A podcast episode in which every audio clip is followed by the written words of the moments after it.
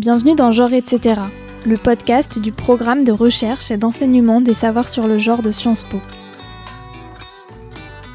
Connaissez-vous Molly Orchansky Elle est née en 1915 à New York, dans une famille ukrainienne ayant migré aux États-Unis.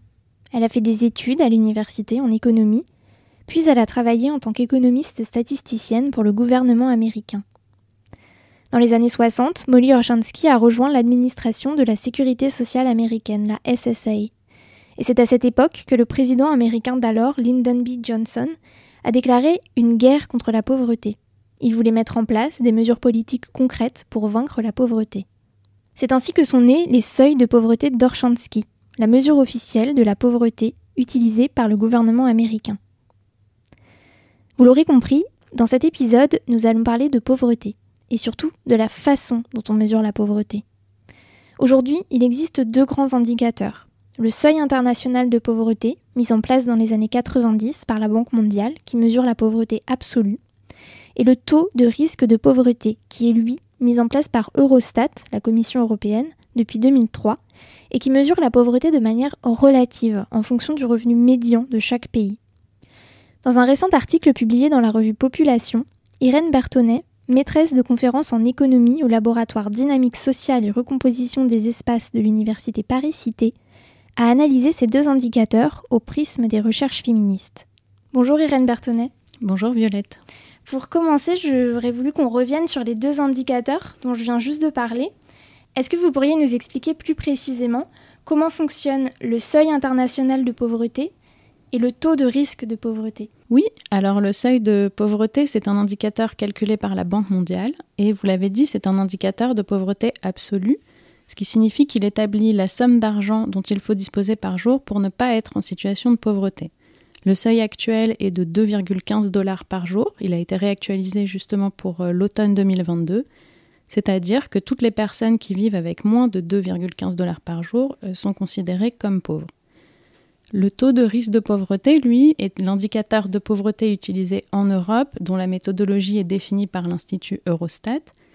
Il s'appelle risque de pauvreté parce qu'il ne porte que sur les revenus et donc il ne désigne pas une pauvreté effective, mais euh, un risque de pauvreté, parce que plusieurs éléments ne sont pas pris en compte, par exemple le fait de posséder du patrimoine.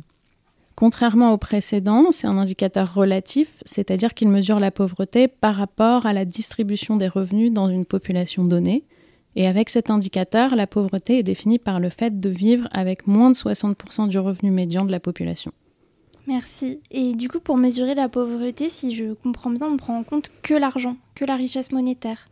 Alors dans ces deux indicateurs-là, oui, euh, mais après, il en existe plein d'autres euh, qui sont multidimensionnels et qui prennent en compte d'autres choses, par exemple euh, l'accès à l'éducation, l'accès à la santé, le temps libre, etc. Mais les indicateurs de pauvreté strictement monétaires restent particulièrement importants pour plusieurs raisons.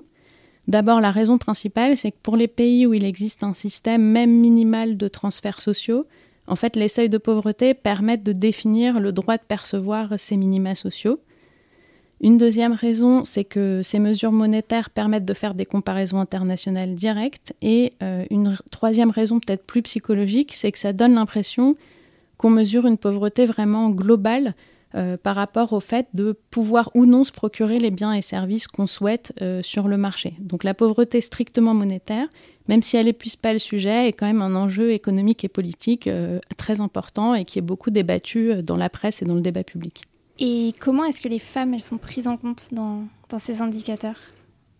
Alors, ce qu'il faut savoir euh, à propos de ces deux indicateurs, c'est qu'à chaque fois, la pauvreté est calculée au niveau du ménage. Donc ça signifie que c'est le ménage qui est défini comme pauvre, et après, par extension, les individus qui vivent dedans vont être considérés aussi comme pauvres.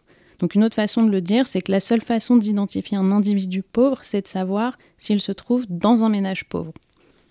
On peut se demander pourquoi ces mesures ont lieu au niveau du ménage et pas de l'individu, et en fait c'est parce qu'ils euh, servent à mesurer la pauvreté vraiment générale d'une population, et comme je le disais tout à l'heure, ils servent à cibler les ménages qui vont faire l'objet de transferts sociaux ou euh, de politiques de développement pour le cas de la Banque mondiale. Ils n'ont pas euh, pour objet de cibler la pauvreté spécifique de certains individus comme les femmes ou par exemple les enfants. Du coup, pour euh, calculer la pauvreté, en fait, on additionne l'ensemble des revenus de tous les membres du ménage et ensuite ces revenus globaux sont divisés par ce qu'on appelle une échelle d'équivalence qui permet de prendre en compte les économies d'échelle qui viennent du fait de vivre à plusieurs euh, dans un même logement. Donc par exemple le fait qu'on ne paye pas deux fois plus d'électricité quand on est deux que quand on est seul. Et ça nous donne un revenu équivalent disponible pour le ménage. Euh, et c'est ce revenu-là qui est comparé en fait au seuil de pauvreté pour savoir si le ménage est pauvre ou pas. Si ensuite on veut connaître le revenu par individu, on divise le revenu du ménage par le nombre d'individus qui vivent dedans, mais en fait cette opération revient souvent à réaffecter le revenu des uns aux autres.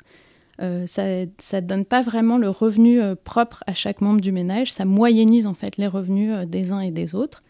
Et donc finalement, vu la répartition des revenus dans les économies modernes et vu que la plupart des ménages sont mixtes, en fait cette méthode de calcul va moyenniser les revenus des hommes et des femmes dans les ménages et donc, quand on regarde les taux officiels euh, par sexe, on trouve logiquement des taux de pauvreté assez proches entre les hommes et les femmes.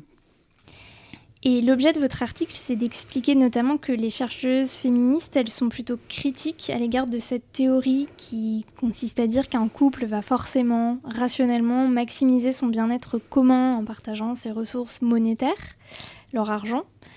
Est-ce que vous pouvez nous expliquer ça plus en détail? Oui, en fait, depuis longtemps, des chercheuses féministes disent que les résultats euh, des taux de pauvreté officiels qui donnent des taux proches pour les hommes et pour les femmes sont peu crédibles, par exemple au regard de la situation des femmes sur le marché du travail. Et donc assez vite, elles ont identifié le problème qu'elles ont situé au niveau du ménage comme unité de mesure euh, élémentaire de la pauvreté. Et comme vous le suggérez dans votre question, le fait de prendre en compte les revenus du ménage et d'en faire une moyenne par individu, en fait, ça revient à faire l'hypothèse que euh, dans un ménage, tous les revenus sont mis en commun et tous les membres du ménage y ont accès de la même manière, dans la même proportion, quelle que soit leur contribution propre. Et cette hypothèse, euh, selon laquelle les revenus de tout le monde en fait sont utilisés pour maximiser le bien-être de tous les membres du ménage, quelle que soit la source des revenus, elle vient en fait d'un économiste très célèbre euh, qui a été lauréat du prix de la Banque de Suède en économie en l'honneur d'Alfred Nobel, qui s'appelle Gary Becker. Dans les années 80, Gary Becker a développé une véritable économie de la famille dans laquelle il propose ce qu'on appelle une approche unitaire du ménage ou euh, de la famille. C'est-à-dire qu'en fait, il considère, lui, euh, qu'un ménage, c'est comme si c'était une seule personne au niveau de l'économie. C'est une unité de consommation homogène avec une fonction de bien-être euh, unique qui doit être maximisée. Donc ce que ça signifie tout simplement, euh, c'est que par définition, avec cette hypothèse, il ne peut pas y avoir de conflit de répartition à l'intérieur euh, du ménage ou de la famille. Et il faut savoir que la critique féministe de cette approche, elle a été vraiment immédiate et elle a été très forte. Et d'ailleurs, euh, c'est même elle qui est à la base de la structuration du courant qu'on appelle féministe economics aux États-Unis dans les années 90. Ceux qui ont critiqué les féministes sur cette représentation euh, idyllique du ménage en économie, c'est le fait qu'elle était surtout irréaliste. Je vous donne deux exemples. Euh, dans une étude de 2012 pour la France, Sophie Pontieux a montré que seuls 64% des couples de son échantillon mutualisent tous leurs revenus. Et de même, dans une étude de 2016 qui porte sur l'Irlande, Cantillon, Maître et Watson ont estimé cette proportion à seulement 59% euh, des couples. Du coup, euh, faire reposer les indicateurs sur cette hypothèse de mutualisation parfaite et d'accès égal aux revenus dans les ménages, c'est en fait faire reposer la mesure de la pauvreté sur une hypothèse normative et abstraite, c'est-à-dire sur la vision de Gary Becker de ce qui devrait se passer dans les ménages plutôt que sur la réalité de ce qui s'y passe vraiment. Et donc il y a des chercheuses féministes qui ont essayé de trouver des manières alternatives de mesurer la pauvreté des femmes. D'abord, dans les pays du Sud, l'idée a été de mesurer la pauvreté des ménages dans lesquels la chef de famille était une femme. Et un peu après, dans les pays du Nord, il y a eu cette idée de mesurer la pauvreté au niveau de l'individu, de manière individuelle. Qu'est-ce qu'elles ont donné ces nouvelles euh, méthodes de mesure?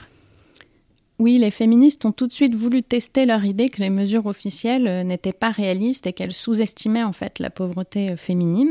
Et donc elles ont cherché d'autres façons de mesurer la pauvreté des femmes, vraiment dans l'idée de voir si euh, oui ou non les indicateurs officiels la sous-estiment.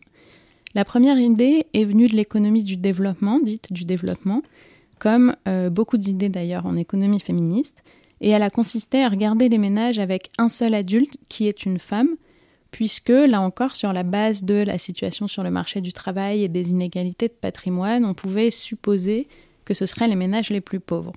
Dans les années 90, beaucoup de travaux ont comparé la situation de ces ménages avec ceux où il y avait un seul adulte mais qui était un homme. Mais paradoxalement, ces résultats n'ont pas complètement confirmé euh, l'hypothèse que les femmes seules seraient plus pauvres euh, que le reste de la population et que les hommes seuls. Et en fait, ça a permis de montrer notamment que la question du contrôle des ressources est très importante, euh, puisque les femmes seules avaient souvent moins de revenus, mais il y avait un plus grand accès. Et donc finalement, on s'est aperçu que ce n'était pas forcément une très bonne méthodologie d'utiliser les ménages où il y a seulement une femme, parce que en fait, en faisant l'hypothèse que les femmes seules sont forcément les plus pauvres, on fait comme si la cause de la pauvreté dans les foyers était uniquement l'absence d'hommes. Au contraire, les recherches sur les revenus et la pauvreté des ménages monoparentaux féminins ont montré que la présence d'un conjoint pouvait tout autant être cause de pauvreté pour les femmes et les enfants que euh, son absence. Et surtout, à vrai dire, euh, la critique la plus forte a été euh, plutôt méthodologique, puisque cette façon de faire a été beaucoup critiquée parce qu'elle portait sur trop peu de ménages, donc entre 10 et 25% de ménages selon les pays. Et finalement, l'ensemble de ces conclusions a amené à regarder plutôt les privations euh, que euh, chercher des alternatives aux mesures strictement monétaires.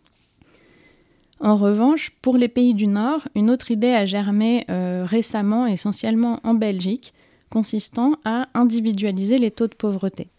Le premier travail en ce sens est celui de Daniel Mulders et Sile Odorschei en 2011, qui a ensuite donné lieu à un rapport en collaboration avec StatBel, qui est l'Institut belge de statistique, en 2011, ce rapport également, et qui a été réactualisé ensuite dans un rapport plus récent euh, de StatBel en 2019. Pour mesurer individuellement la pauvreté, euh, on réaffecte à chaque membre du ménage ses revenus propres, après, on partage les revenus communs du ménage, euh, donc les revenus du patrimoine, les allocations familiales, les transferts sociaux, entre tous les membres du ménage. Et à partir de là, on applique tout simplement le même critère des 60% du revenu médian pour désigner un taux de pauvreté individuel. Ça permet d'enlever l'hypothèse de mutualisation des revenus dans les ménages et de mesurer la part de la population qui serait pauvre si elle devait vivre uniquement de ses revenus propres. L'avantage de cette méthode, c'est que contrairement à la précédente, elle produit des résultats généraux pour l'ensemble de la population. Et d'ailleurs, là, on voit une vraie différence euh, en termes de pauvreté pour les hommes et pour les femmes. Donc pour euh, l'année 2017 en Belgique, les chiffres officiels donnaient des taux de pauvreté de 15% pour les hommes et 17% pour les femmes, tandis que les taux individualisés calculés par StatBel donnent 13% pour les hommes et 28% pour les femmes. Et est-ce que ces indicateurs alternatifs, du coup j'imagine plutôt le, deuxième, est-ce qu'ils vous semblent pertinents pour bien mesurer euh, la pauvreté des femmes? Bon, alors la première chose à avoir à l'esprit, c'est qu'un indicateur, par définition, c'est une réduction de la réalité qui repose sur des choix conventionnels et des représentations qui sont ni complets ni parfaits.